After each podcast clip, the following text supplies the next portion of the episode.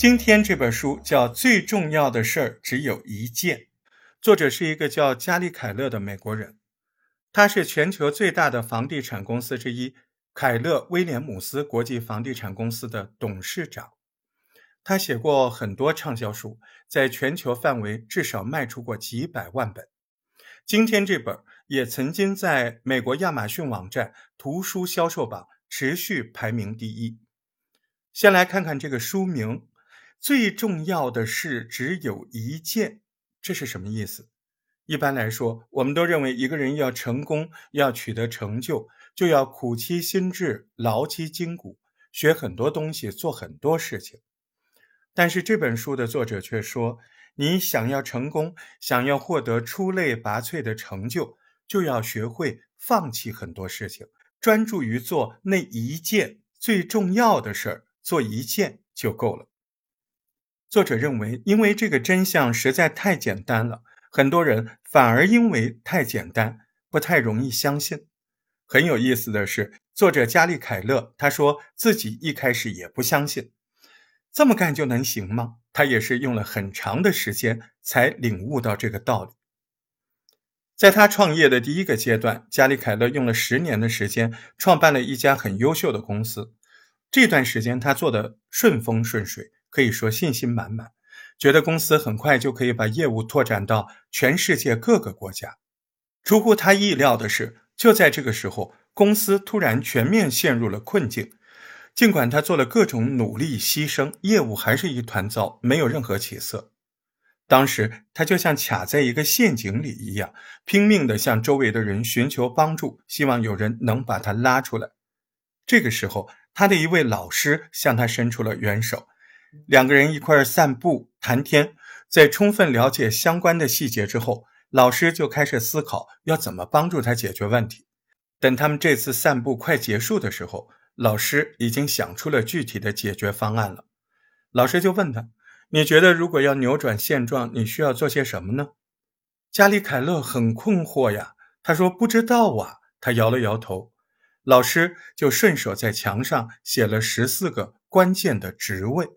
说你只需要做一件事，就能扭转整个公司的尴尬途径，那就是把这些我标记出来的十四个关键职位指派给真正能够胜任的人。只要你选对了这十四个关键职位，整个公司就能朝好的方向发展。加里·凯勒就非常震惊，他不敢相信解决方案难道这么简单？他就问老师：“这个解决方案是不是应该再稍微复杂、详细一点？多做几件事儿来扭亏为盈，会不会更有保险呢？”他老师就说了：“不需要。你看，耶稣只需要十二个门徒，你只需要十四个关键职位上的人。这个时候，在加利·凯勒的人生中，可以说具有转折性的意义。他和老师讨论过之后。”他就做了一个重大的决定，他把自己解雇了，他从公司 CEO 的位置上退下来，开始专心的做一件事，去找那十四个关键职位上的人。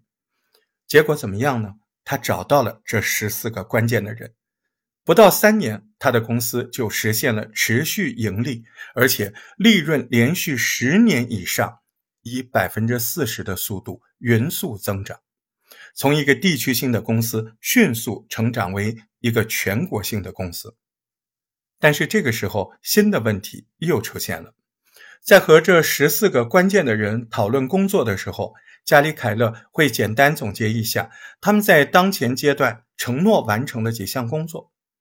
但是让他头疼的是，这十四个人虽然能完成他们承诺的大部分工作，但是有时候最重要的工作反而没有完成。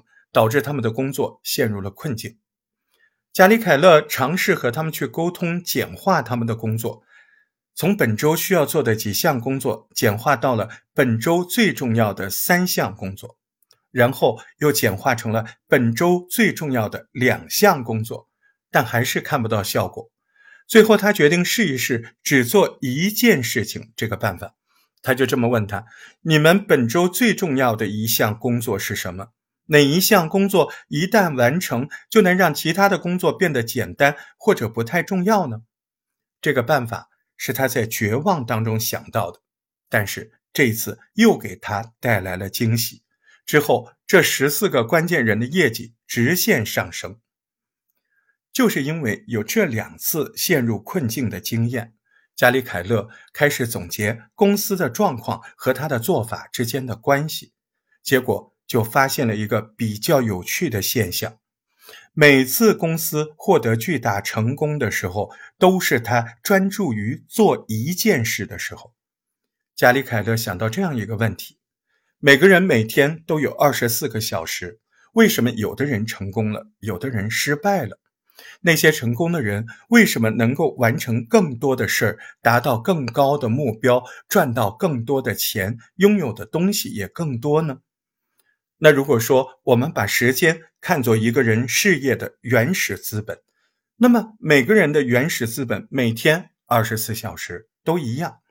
那成功的人是怎么分配他们的这个原始资本，并且得到远远的超过别人的收益的呢？加里凯勒认为，答案就是成功人士所有的行为和经历都紧紧的围绕着他们的目标。他们成功是因为他们放弃了很多可以做但是不是必须做的事儿，而专注于最重要的事情去做，无论是工作还是生活。想要取得最好的结果，那就要学会减量、缩小目标。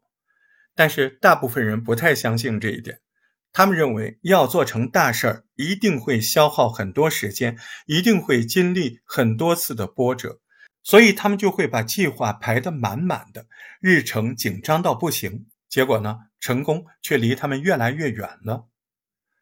每个人的时间和精力都是有限的，如果你想面面俱到，那就会精疲力尽，哪头都顾不好。你一心想要多面开花，结果反而降低了效率。压力太大，会让你没有办法按时完成任务，又吃不好睡不好，没有时间运动，没有时间陪家人陪朋友。如果你是这样，那在加里凯勒看来，这就是误入歧途了。成功其实真的有捷径。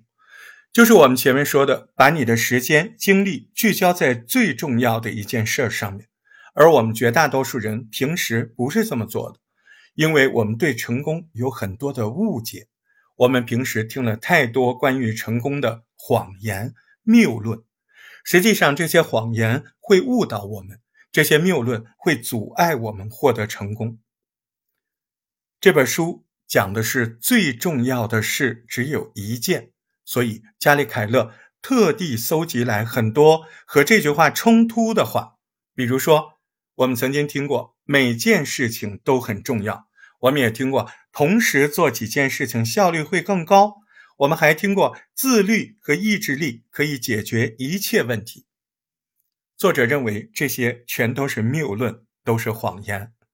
那我们首先来看看这第一句：每件事都很重要吗？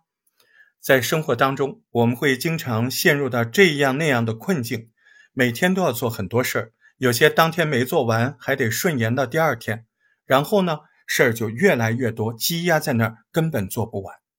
我们忙碌的超出了正常的负荷，但是成功也不会因此就接近我们。我们多劳，但是并没有多得，因为我们的忙碌很多都是盲目的。我们误以为每一件事儿都很重要，想把它们都做完，这就是我们经常犯的错误。为了做完所有的事儿，我们就不得不寄希望于时间管理，列出待办事项清单。确实，这是一个有用的方法，这可以有效的帮我们集中注意力。但是，我们也经常会被这样的清单限制，好像我非得把这个清单上列出来的每一件事儿干完。而且，我们处理事情的先后顺序，无意当中也会被清单限制影响。那成功人士处理事务的方法和普通人不太一样，在做出决策之前，他们会充分考虑，直接找到主要任务，然后把主要任务当作核心，围绕着主要任务做其他事儿。他们很有可能会做普通人一般会推迟的工作。对于待办事项，他们也有清醒的认识。相比于繁琐冗长的待办事项清单，他们更倾向于列一张短小精悍的清单。成功人士是怎么把普通的清单转化为短小精悍的清单的呢？我们来看一看约瑟夫·朱兰的发现。朱兰是一个破译密码的大师，他对科学和商业领域都做过卓越的贡献。他的成就引起了通用电气公司的注意。通用电气公司邀请他参照意大利经济学家帕雷托的理论，来检验通用电气公司为管理层设计的薪酬分配方案是不是合理。那我们刚才说这个帕雷托的理论，那是一个什么理论呢？在19世纪的时候，帕雷托经过计算提出一个看法：世界上有百分之二十的人口占了百分之八十的财富。这本来说财富分配失衡的问题，但是朱兰从这里意识到，这很有可能也是一个普遍规律。后来我们把这条规律称为二八法则。二八法则认为，带来大量成果产出回报的，往往是少量的投入付出和人员。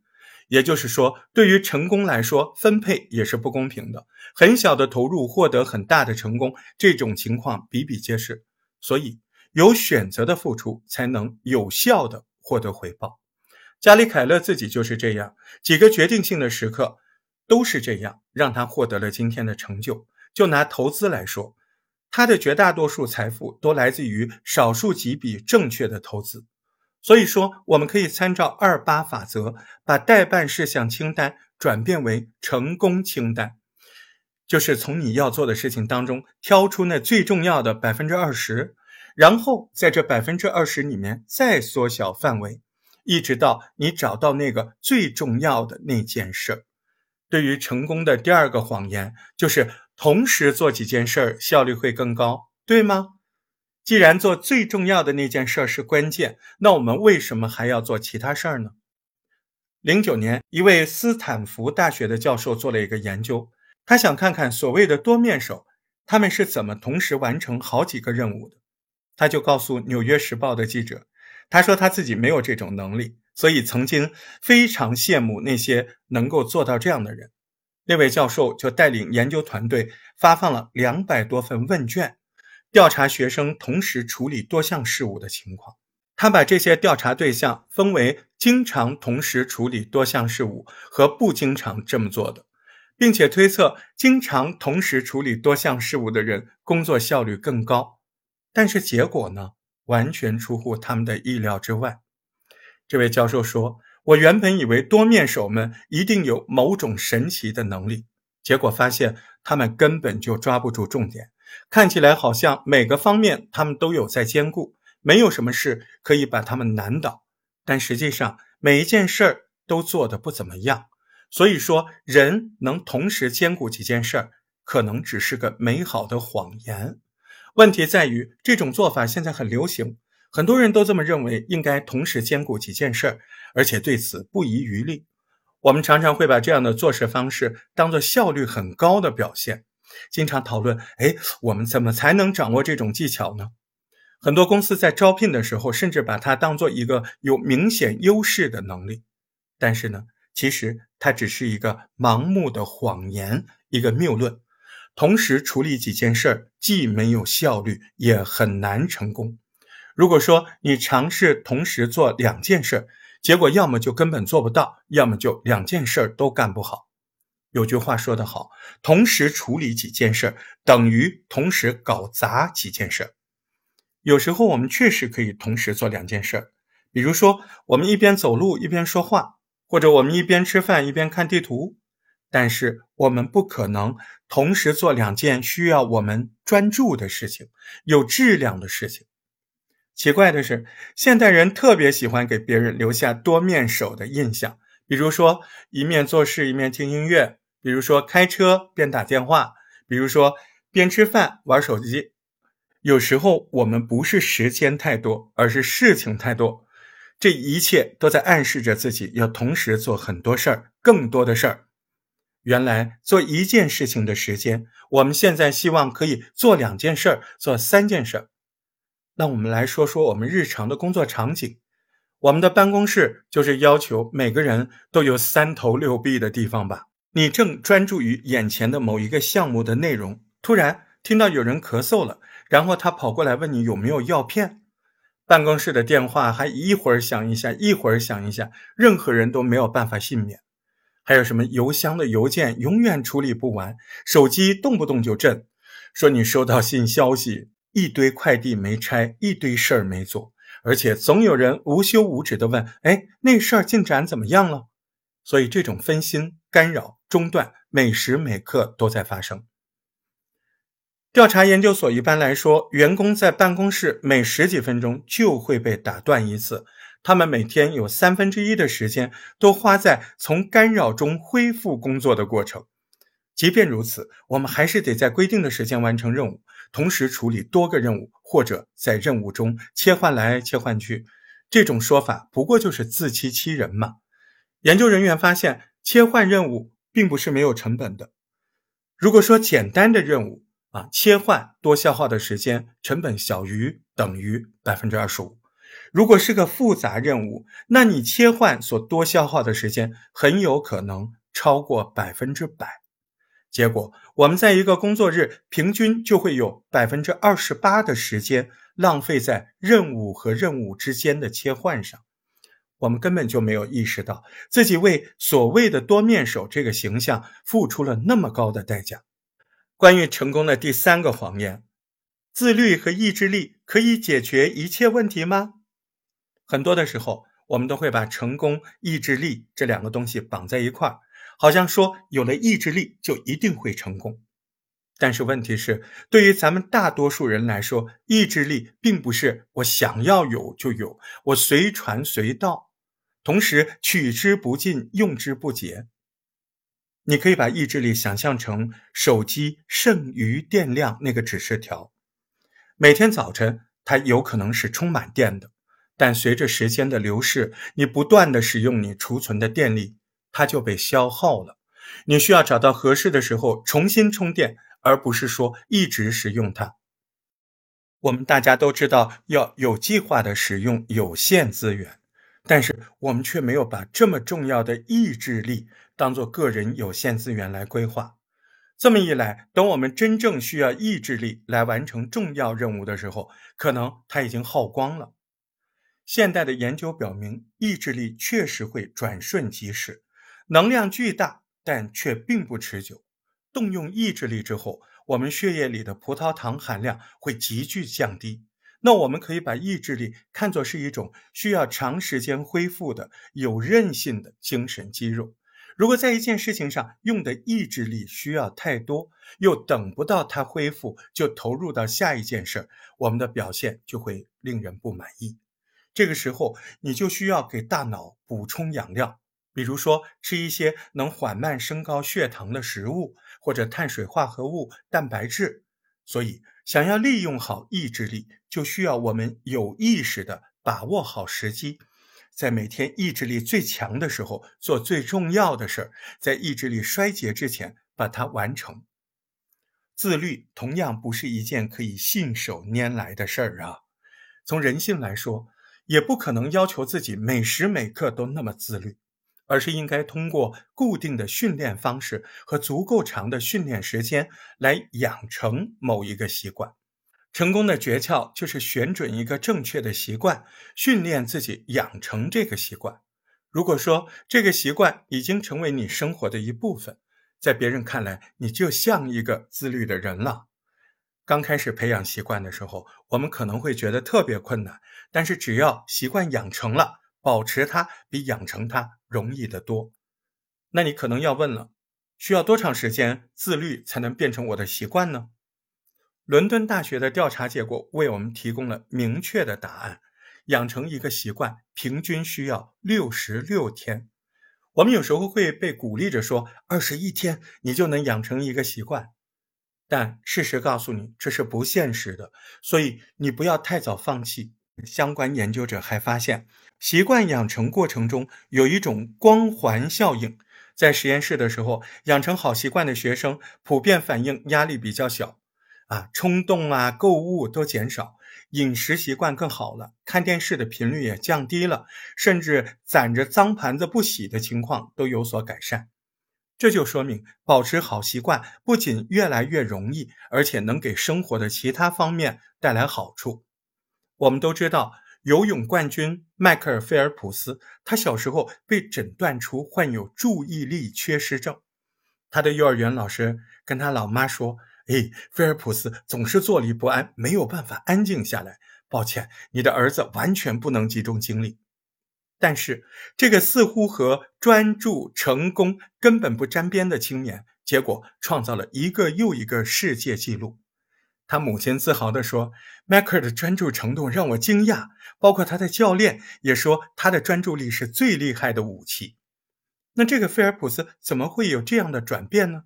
秘密就在于他多年来的训练习惯。从十四岁开始到参加二零零八年北京奥运会，菲尔普斯坚持每一周训练七天，每天在水下的时间六个小时，从不间断。他把自己所有精力都分配给了这件最重要的事儿。那种自律的习惯让他在泳池里找到自己的一席之地，取得巨大的成功。好了，弄清楚这几个关于成功的谎言之后，我们可以回到这本书的主题：最重要的事只有一件，到底是哪一件呢？那就需要问自己最关键的问题：我能做的最重要的事情是什么？为什么做了这件事儿就会让其他的事情变得更简单或者不再必要？那这个问题可以分解成三个部分。第一个部分，我能做的最重要的事儿是什么？这个问题激发你去行动。最重要的事情意味着答案是一件事儿，一件具体的事儿，而不是很多事儿。尽管你可能有很多的选择，但是你要做出判断，否则你没有办法去继续做第二件事儿、第三件事。你必须选择一件最重要的事儿来做。我能做的，其实你要采取可能的行动。能做不是必须做，可能做或者我将会做。有很多的事儿我们必须做，可能做，将会做，但是永远不去做，因为能做而去做这种力量比想做要大得多。第二部分，做了这件事儿就会怎么样怎么样，这是在说你的答案必须要达到一个标准，这个标准让你从随便找一件事做，转变成了为了某个明确的目标而去做这件事儿。做了这件事儿就会怎么样怎么样？是说你必须深挖下去，因为做了这件事儿之后，接着就会有另外一件事儿发生了。那第三部分，让其他事儿变得更简单或者不再必要。阿基米德说：“给我一个支点，我就能撬动地球。”那你必须要找到这个支点，让其他的事变得更简单或者不再必要。做了最重要的那件事儿。你就会发现，为了实现目标而要做的其他的事儿，其实少花点力气也可以做成，或者压根儿就没有必要去做。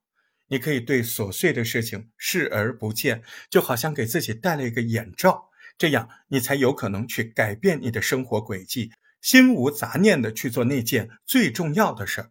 关键问题会在人生的不同阶段引领你找到最重要的那件事儿。在不同的时期，你只需要转移自己的注意力，重新思考关键问题是什么就可以了。根据美国心理学会前主席马丁先生的研究，一个人想要拥有幸福，最重要的就是全身心投入自己的事业，让自己生活变得有意义。当我们每天在做的事逐渐达到一个目标的时候，幸福感就会随之而来。取得成功的方法。就是了解什么对自己真正重要，并且通过一点一滴的积累来实现它。这本书的作者加里凯勒给了一个很实用的建议，那就是倒推法。首先考虑长期目标，然后一步一步往回想，倒推出现在应该做的最重要的那件事儿。那么你想一想，为了长期目标，你未来五年应该做的最重要的一件事儿是什么？为了那个五年计划，那你今年应该做最重要的事儿是什么？为了今年的目标，你这个月应该做的最重要的一件事儿是什么？那为了本月目标，你这一周应该做的最重要的一件事儿又是什么？为了本周的目标，您今天应该做的最重要的一件事儿是什么？为了今天的目标，您此刻应该做的最重要的一件事儿是什么？这样就把所有的目标一个一个联系起来，直到你找到当下最重要那件事儿。举个例子，有人曾经问过美国的著名喜剧演员 Jerry，怎样才能成为一个更好的喜剧演员呢？Jerry 说，每天写一个笑点。他的方法是在墙上挂一个巨大的日历啊，在日历上每天写下来段子笑点。他就在当天的日历打一个大红叉。他说，这个红叉会越来越长，他会希望看到他们继续下去。而他自己唯一要做的就是让那些红叉不断开。所谓坚持，不是长跑，而是很多次的短跑串联在一块。好了，以上就是这本书的主要内容。最重要的事儿只有一件。这本书作者告诉我们，关于成功，过去我们有很多误解。我们以为想要事业成功，每一件事儿都很重要，同时做几件事效率更高。自律和意志力可以解决一切问题。但事实上，这些都是关于成功的谎言谬论。想要取得超常规的成就，您必须要知道您能做的最重要的事情是什么，然后围绕那个核心目标一步一步倒推，找到当下最重要的事儿。那么现在，我们就来想一想，对于你来说最重要的事儿是哪一件？感谢您对我的支持和关注。您现在最重要的事儿是订阅、好评、说重点这档畅销书的学习节目，点赞并和身边的朋友分享这些浓缩的知识精华。大石头在杭州向您问候，让我们每天听畅销书，学知识，说重点。再会。